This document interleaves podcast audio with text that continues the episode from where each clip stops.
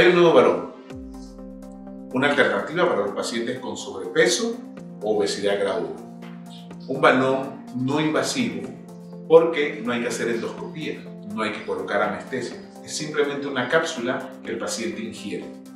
Este balón tiene la ventaja que va a permanecer solamente cuatro meses con el paciente, pero en esos cuatro meses tenemos que trabajar duro y arduamente para hacer cambios de estilo de vida, tanto en la dieta como en la actividad física.